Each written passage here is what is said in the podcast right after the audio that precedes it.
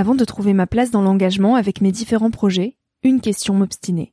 Comment faire de mon métier un vecteur de transition sociétale? Comment avoir un impact et faire ma part au quotidien?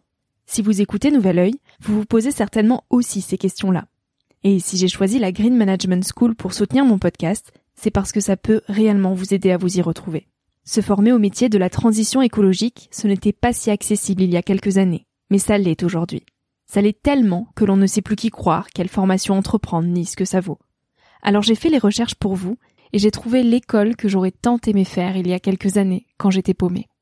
Des cours approfondis sur le climat, la biodiversité, l'agronomie, la géopolitique, mais aussi sur les modèles économiques vertueux, le tout dispensé par des spécialistes et des personnalités inspirantes.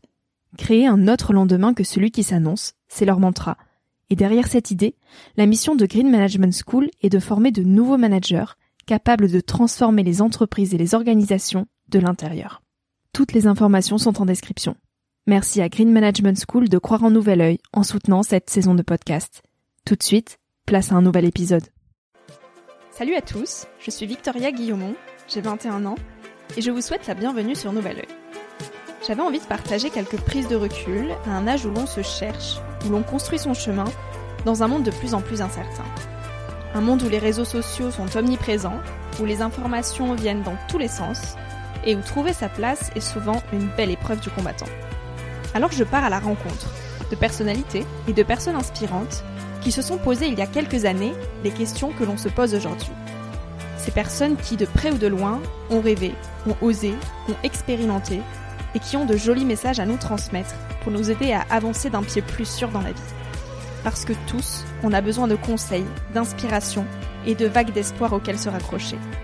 Alors le temps d'une trentaine de minutes, je vous invite à emprunter un nouvel œil pour regarder le monde sous un autre angle.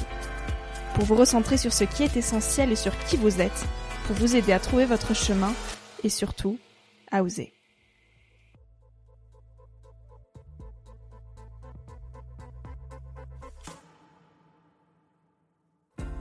Euh, les jeunes, on a tendance à s'identifier à, des standards de il faut avoir euh, la voiture à tel âge, tel poste, faire des enfants à tel âge. Et je pense qu'il faut aller à son rythme. Chacun doit aller à son rythme. Il n'y a pas un qui doit aller euh, plus ou moins qu'un autre. Il faut être à sa place. Et être à sa place, c'est être en face avec soi-même, je pense.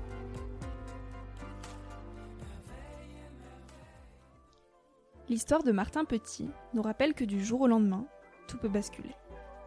Que rien n'est ancré dans le marbre, rien n'est figé, et qu'il est urgent de savourer ce que nous avons là, aujourd'hui. Qu'il ne faut pas attendre un accident ou un quelconque événement pour oser faire. Ce jour d'été, en vacances avec des amis, rien ne prédestinait Martin à voir sa vie prendre un nouveau tournant. Ce certain 21 août, un plongeon tout bête l'a rendu tétraplégique. Une croix sur ses rêves de sportif, sur les courses à sentir son corps se dépasser, sur les balades à vélo et la sensation de pouvoir mettre un pied devant l'autre. Toutes choses qui nous paraissent évidentes et acquises et dont on réalise la préciosité qu'une fois qu'on ne les a plus. Mais pas question pour Martin de toucher à son bonheur. Ce bonheur qu'il savoure tous les jours de pouvoir être en vie et de goûter au plaisir simple que nous offre l'existence. L'aventure et le dépassement de soi, il les vit tous les jours, même assis sur un fauteuil. Dans cet épisode, Martin nous raconte le jour de son accident, la manière dont il s'est relevé de cette épreuve et ce qu'il en a tiré. On parle aussi de ses projets, de plaisirs simples, d'image de soi et de l'importance de prendre du recul à chaque situation. Et je vous souhaite à tous une très belle écoute. Ça, ça enregistre là? Ouais, là j'ai lancé. Là, là. faut pas dire ça alors. Désolé. Bonjour Martin.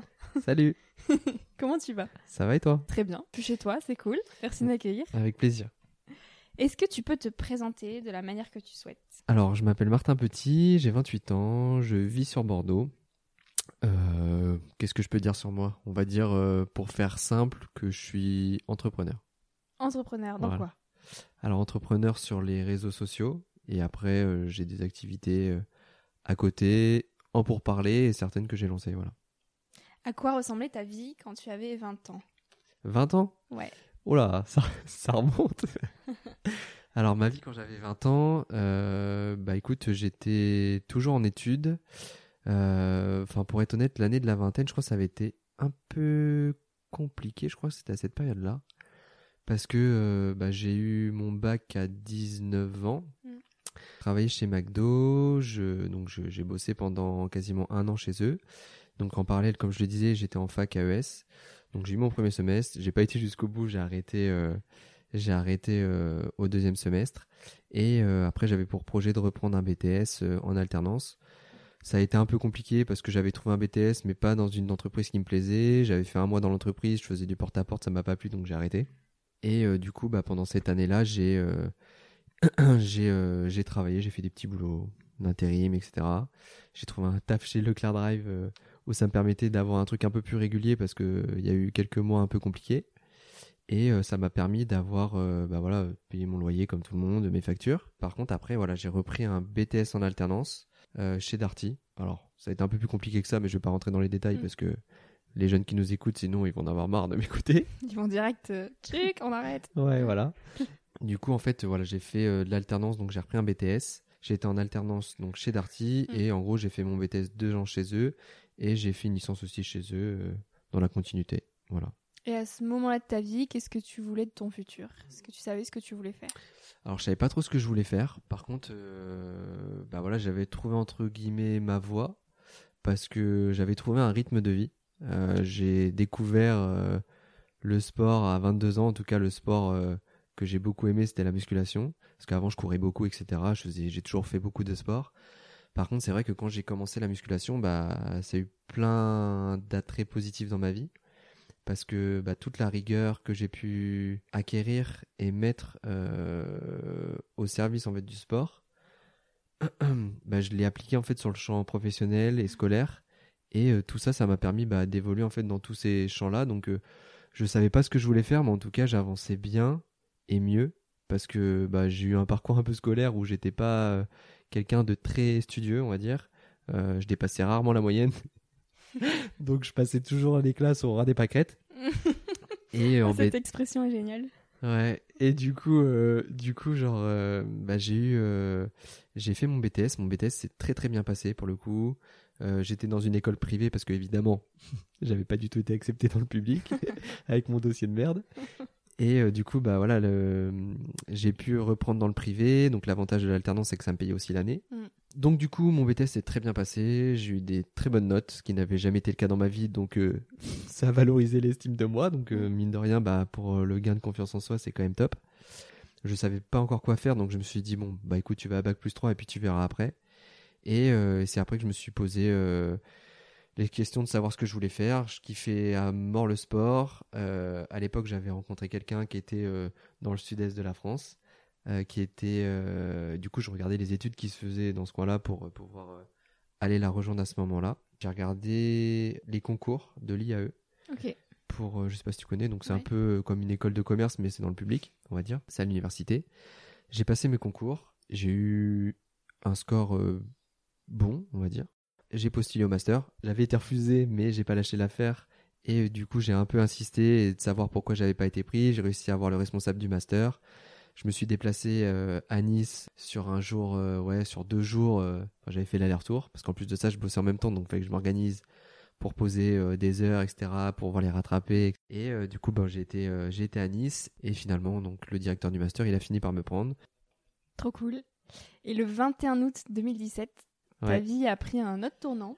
C'est ça. Est-ce que tu peux nous raconter cette journée? Alors, du coup, donc le 21 août 2017, donc euh, j'avais fini mon année, j'avais eu mon année, j'avais un mois de vacances, donc j'étais trop content, je devais partir en Espagne avec mes potes et tout.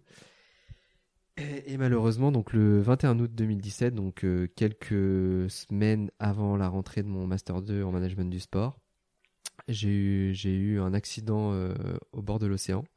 J'ai plongé en fait au bord de l'océan, je voulais aller me rafraîchir euh, tout simplement, comme quelqu'un le ferait euh, naturellement. Et j'ai plongé de ma hauteur et euh, en fait j'ai tapé la tête contre le sol directement parce qu'il n'y avait pas assez de fond, donc directement sur le sable. J'ai fracturé ma cervicale C5 et j'ai été touché sur la moelle épinière au niveau C6 C7. Donc je précise ces choses-là pour la simple et bonne raison que je suis tétraplégique parce que j'ai une atteinte des quatre membres mais souvent on m'associe à un paraplégique parce que euh, on me voit bouger en partie le haut.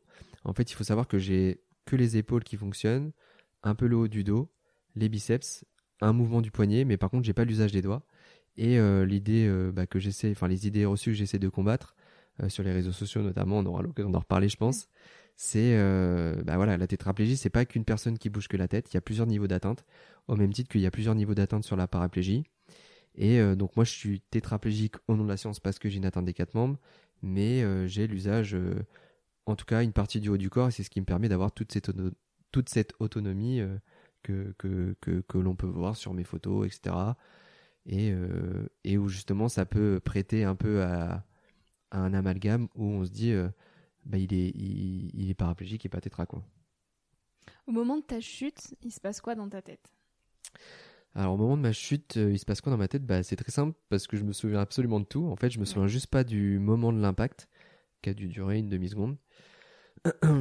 je me retrouve dans l'eau. Je me revois en fait avoir les bras qui flottent devant mes yeux et là je me j'ai pas le souvenir que j'arrivais à bouger le haut à ce moment-là. Du coup, bah, j'étais en train de, de, me noyer et là, je me suis dit, euh, enfin, j'ai cru que j'allais, je pensais que c'était la fin, clairement. J'ai cru que j'allais, j'allais mourir parce que euh, bah, j'étais tout seul dans l'eau, personne ne pouvait m'entendre. J'essayais de relever la tête difficilement de l'eau euh, et de la sortir pour crier à l'aide, mais dès lors que je sortais la tête, tout de suite, bah, je replongeais la tête sous l'eau parce qu'en plus il y avait un peu de vagues, etc. Bon, même si elles sont pas importantes, enfin, elles étaient pas importantes ce jour-là, euh, mais il y a toujours du remous. Donc, euh, quand tu as un corps inerte dans un, dans de l'eau euh, qui bouge, forcément, bah, c'est compliqué. Et heureusement, j'ai un pote à moi qui, qui a compris qu'il y avait quelque chose qui se passait. Et du coup, il, il m'a sorti de l'eau. Rapidement Il a pris du temps à réagir? Oh, ça a duré, je sais pas, les secondes paraissaient très longues à ce moment-là. Mais ça a dû durer 45 secondes, 8 minutes, ouais. Mmh, mmh. Parce que j'ai eu le temps d'avoir de, de l'eau dans mes poumons. Donc euh, j'ai fait une, une, pneumonie en suivant, réanimation, etc. Parce que j'avais avalé du, de l'eau de mer en fait, dans mes poumons. Et donc il est venu t'aider à te sortir de l'eau? Ouais, en fait il m'a sorti de l'eau, il m'a donc je me souviens il me sort de l'eau, donc là on se prend une vague dans la gueule, il me ressort et je dis putain je sens plus mes jambes, je comprends pas ce qui se passe et tout, donc je commence à péter un plomb. Et là je pouvais pas bouger, du coup il m'allonge sur la plage. Au même moment il y a un médecin en fait qui arrive, euh, qui est un médecin euh, qui était en vacances en tout cas, il avait tous les symptômes parce que c'est ce que je, répète souvent, il est en maillot de bain, donc euh, je pense pas qu'il était en train de travailler. Et du coup, il a fait le diagnostic assez rapidement. Il m'a dit est-ce que tu sens quand je te touche, si je te pince, etc. Donc ça, après, c'est une notion, on va pas rentrer trop dans les détails parce que sinon ça risque de prendre beaucoup de temps. Mais euh, il y a des notions entre tétraplégie complète et incomplète. Moi, je suis incomplet, donc moi j'ai la sensation de mon corps partout. Il y a juste à des endroits, euh, on va dire des pecs jusqu'au doigt de pied où je sens pas le chaud, le froid et la douleur. du coup, donc j'arrive à sentir à ce moment-là. Et euh, bah après, s'en est suivi que les secours sont arrivés, il y a eu les maîtres nageurs sauveteurs, euh, il y a l'hélicoptère qui a atterri sur la plage, et ils m'ont emmené direction les urgences à Bayonne pour me faire opérer pendant 7 heures, où ils ont, retiré, ils ont retiré ma cervicale, donc qui était fracturée, la C5, et ils ont reconsolidé, reconsol, 1, 2, 3, reconsolidé ça avec une arthrodèse pour euh, pouvoir fixer en fait mes cervicales pour pas que ça bouge. Et euh, par contre, les heures qui précèdent l'opération, je me souviens, je me souviens de tout jusqu'au moment d'atterrir sur l'hôpital, euh, enfin sur le toit de l'hôpital. Et après, j'ai que des flashs. Ah oui. Ouais. Est-ce que tu t'es très vite rendu compte que ta vie venait de basculer ou tu as mis du temps à ingurgiter, on va dire, l'événement? Bah, j'ai vite compris que c'était grave. Après, euh, dans mon tempérament, j'ai eu deux trois jours où j'étais dans le coma, on m'a réveillé, enfin j'ai été réveillé, j'étais branché de partout, c'est daté, intubé, tout ce que tu veux. Et euh, je me souviens d'une interne qui est venue m'annoncer la nouvelle, donc je m'en doutais un petit peu, hein. disons que j'avais tous les symptômes de la tétraplégie. Et euh, du coup, donc elle m'annonce ça, et et là en fait dans ma tête, je me suis dit bah ça t'est arrivé à toi. j'ai vite compris qu'il y avait des gens qui pouvaient récupérer je me suis mis en tête que j'allais récupérer comme eux. Hmm. Donc euh, j'ai pas eu trop le temps de de en tout cas à ce moment-là de déprimer parce que je me suis dit ça t'est arrivé à toi bah t'es pas n'importe qui et, et tu vas tout faire pour que pour récupérer. Et en fait effectivement j'ai pris le contre-coup des mois après parce que bah la récupération j'en ai eu un tout petit peu. J'arrive à contracter deux trois trucs mais c'était pas suffisant pour espérer quoi que ce soit. Et c'est là que j'ai commencé à prendre un petit peu me rendre compte de la situation et de me dire que ma vie allait être vraiment différente à ce moment-là. Et donc est-ce que de suite tu as adopté un état d'esprit ultra optimiste en acceptant la situation? Euh, ou est-ce que tu étais dévasté et perdu finalement euh, Quelles sont les différentes phases que tu as traversées? Bah, tu sais, quand t'as un deuil, tu passes par plein de phases différentes. Après, euh, c'est pas t'es ultra optimiste et tu déprimes, c'est un, un peu un mélange de tout ça. Je pense que hum, t'as des phases où t'es ultra positif, tu dis ouais, euh, c'est bon, ça va le faire et tout. Et puis il y a des phases où c'est beaucoup plus compliqué, mais il n'y a pas vraiment de période. Euh, la frontière, elle est vraiment hyper fine en fait entre ces deux notions quoi. Enfin, j'étais ultra optimiste au début, mais j'ai aussi des gros moments de doute et des gros moments de, de déprime, ouais. Comment tu vis et comment tu gères le regard des autres? J'imagine que quand tu te promènes dans la rue, tu as toujours des yeux qui te. Ouais, alors ça, euh, bah ça, c'est avec le temps, tu t'y fais. Après, je pense que c'est aussi la façon dont on se voit nous. C'est-à-dire que moi, je prête beaucoup moins d'importance au regard des autres maintenant. Et peut-être que je voyais plus ces regards posés sur moi avant parce que parce que je pensais qu'on me voyait et parce que je me mettais en tête qu'on me regarde. Maintenant, on me regarde, euh, je fais ma vie en fait. Euh, au lieu de marcher, je roule. Moi, je fais ma vie. Enfin, moi, c'est mon quotidien. Maintenant, je l'ai, je l'ai comment, je l'ai intériorisé ce quotidien. Et du coup, en fait, j'y prête plus attention. Alors après, oui, il y a des regards des fois qui sont un peu insistants, mais c'est rarement des, des regards malveillants. Après, c'est surtout les enfants qui sont un peu dans, bah, c'est des gosses quoi. Genre, ils, ils comprennent pas pourquoi tu roules et et ils voient quelqu'un euh, en fauteuil, ça peut être impressionnant pour eux, donc euh, ils regardent. Alors après, c'est sûr qu'il y a des regards qui sont plus ou moins longs, mais bon, en règle générale, j'y prête pas trop attention. Après, ce qui peut être difficile, c'est que le fauteuil, c'est une chose, la paralysie, c'est une chose, mais il y a plein de troubles associés, et des fois, quand tu passes des journées où tu as tous les troubles associés qui, qui te cassent un peu la tête et que tu as en plus de ça les regards euh, alors que tu t'en passerais bien à ce moment-là, là, c'est des choses qui effectivement mis bout à bout, ça peut être un peu ça peut être un peu compliqué. Après je pense qu'on s'y fait, on s'adapte. Et c'est ce que j'ai tendance à dire souvent aussi, c'est que la résilience dans son ensemble, elle s'impose avec le temps et d'elle-même. Et, et, voilà, après, il y a des gens qui mettent plus ou moins de temps. Moi, je sais que j'ai été quand même assez vite dans, dans tout ça, mais parce que je me fixe des objectifs au même titre qu'un valide doit se fixer des objectifs pour avancer. Et ces objectifs, en fait, qui me permettent d'avancer, bah, ça me permet à chaque, à chaque fois d'atteindre des, des nouvelles strates de, au niveau, enfin, de moi-même, d'atteindre des nouveaux paliers, des nouveaux niveaux. Et en fait, j'avance. Et en fait, euh, bah, le handicap est là, mais je me, je m'en rends moins compte. Mhm. Je m'en rends compte parce que je le vis au quotidien, mais euh, je, suis, je suis tellement la tête dans plein de choses et ailleurs que, que, que, que, le handicap me retarde juste un petit peu, mais euh, ça n'enlève rien à tout ce que j'ai envie de faire. Quoi. Et qu'est-ce qui t'a donné l'envie de te battre? À quoi tu t'es raccroché pour, pour te construire, te reconstruire? Ah, c'est une bonne question, on me l'a jamais posée, je crois, celle-là. bah, déjà, je me suis dit que, de toute manière, j'avais pas le choix. Que j'avais pas envie de vivre malheureux toute ma vie.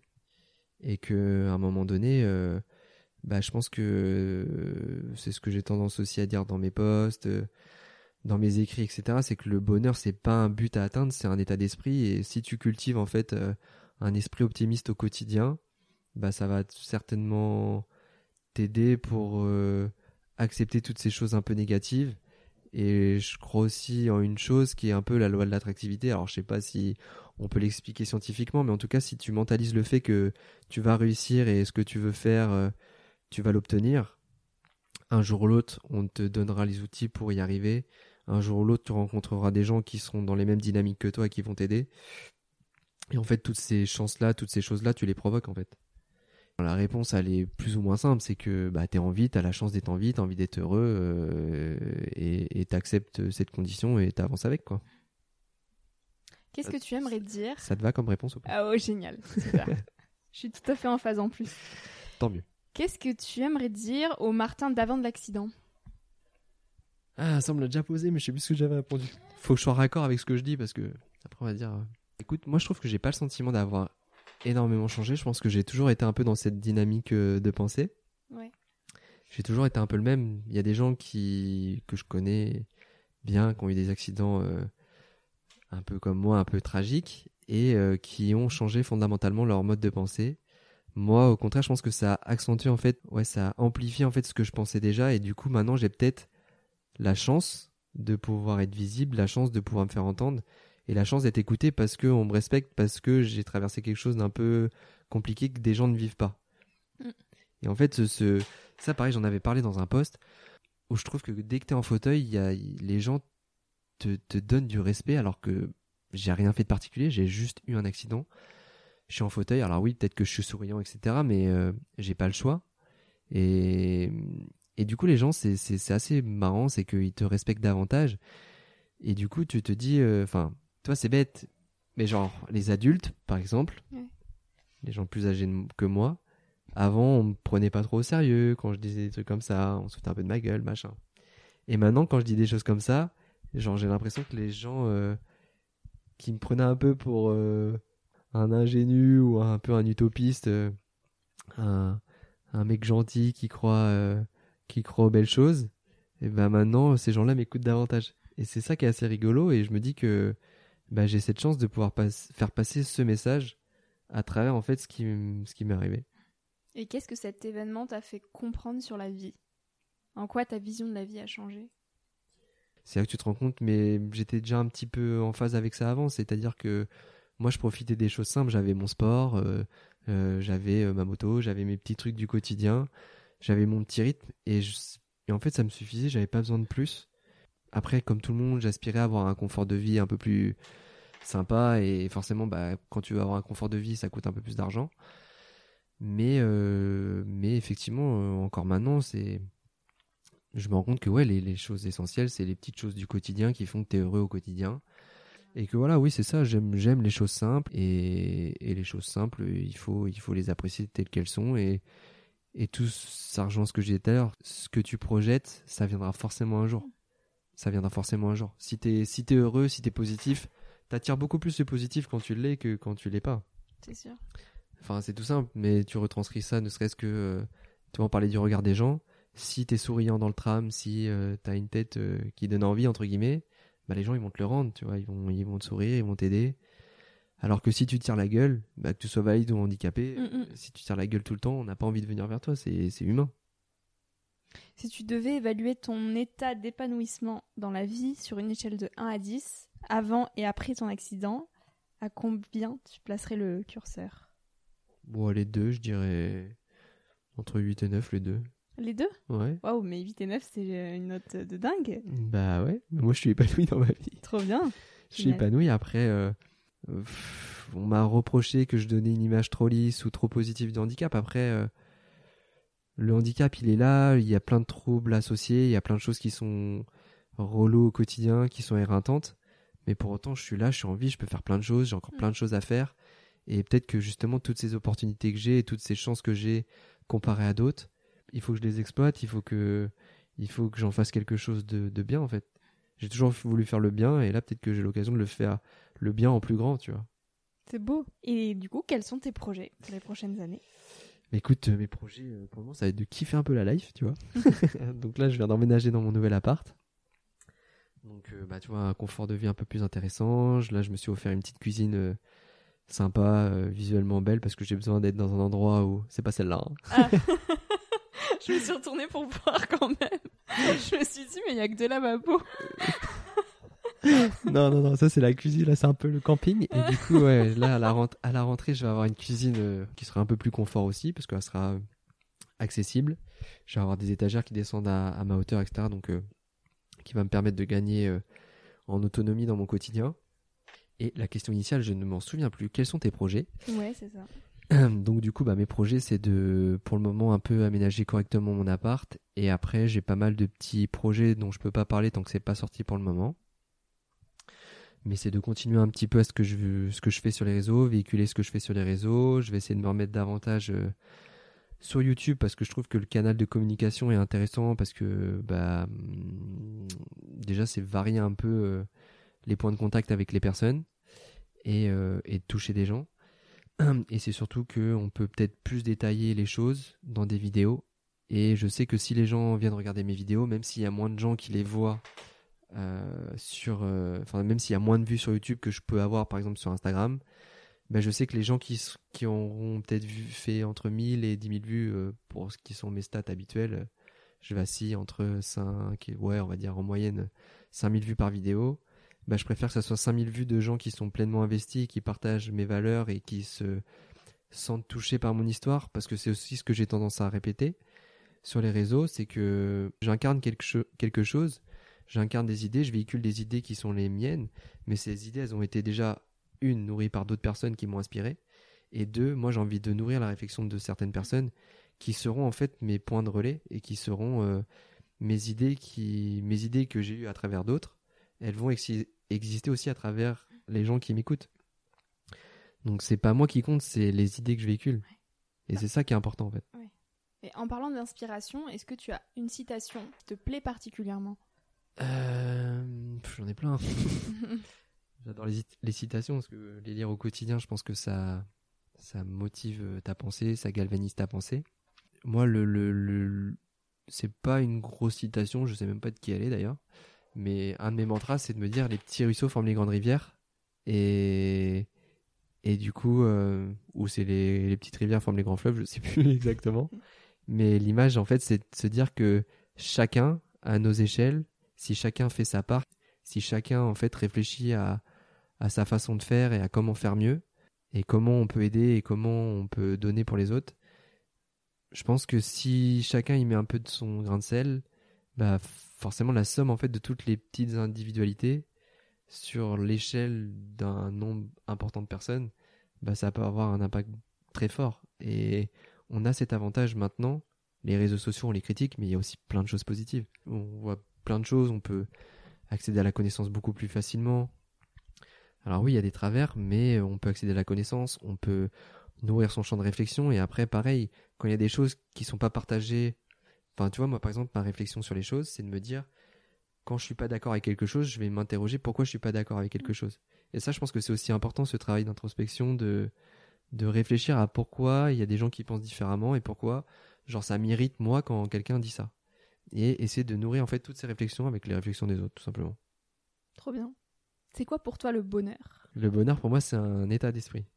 Même malgré tout ce que tu peux vivre, malgré toutes les difficultés que tu peux avoir, t'essaies toujours de positiver, de voir le positif et toujours prendre le recul.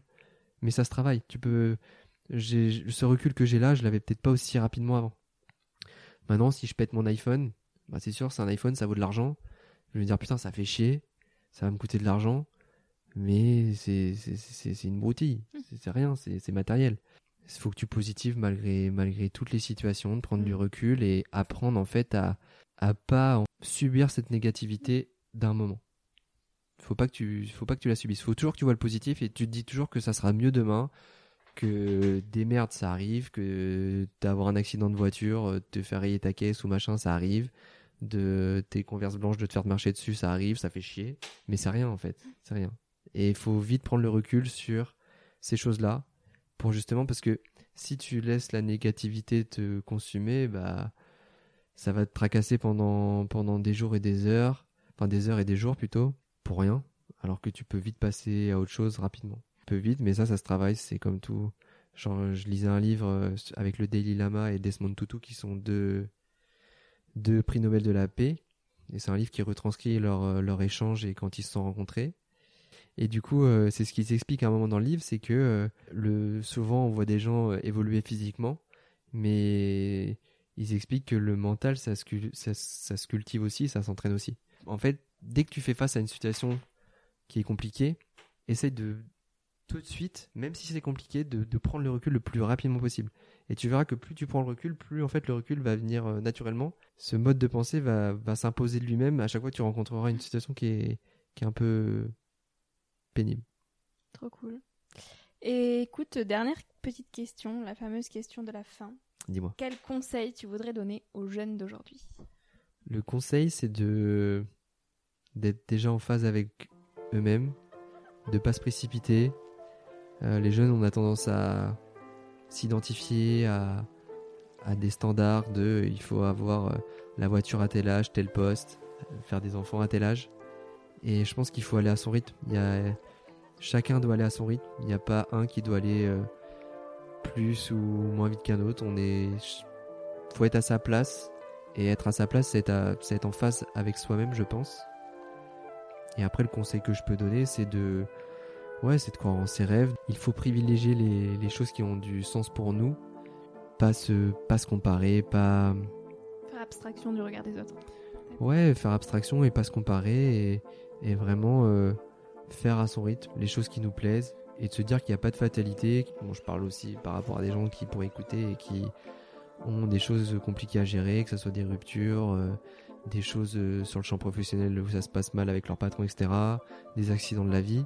Il n'y a pas de fatalité, c'est temporaire. Et plus vite vous positiverez, plus vite vous vous fixerez des objectifs. Même des petits objectifs. Moi, mes premiers objectifs, c'était bah, gagner en autonomie au début. Et ces petits objectifs que je retrouvais petit à petit, bah, ça me permettait de me, me mettre des objectifs beaucoup plus grands et d'avancer petit à petit. Génial. Ben, merci beaucoup, Martin. Je t'en prie, avec plaisir. Merci à toi d'avoir écouté l'épisode jusqu'ici. J'espère qu'il t'a inspiré, rassuré, questionné ou fait rêver d'une manière ou d'une autre. Pour suivre les aventures du podcast, je t'invite à t'abonner pour être informé dès qu'un nouvel épisode sort. Tu peux aussi me retrouver sur Instagram avec le nom du podcast. N'hésite pas à m'écrire si tu veux me faire part de tes retours, de tes impressions et de tes conseils. J'y répondrai avec grand plaisir. Aussi, si tu as aimé l'épisode et que tu souhaites m'encourager dans l'aventure, tu peux me mettre une petite note et un commentaire sur Apple Podcast. C'est un peu le truc chiant qu'on se dit qu'on ira faire plus tard, mais ça prend vraiment deux minutes et ça m'aide beaucoup beaucoup. Je te dis à très bientôt pour un tout nouvel épisode. En attendant, savoure la vie comme il se doit et fais des choses folles.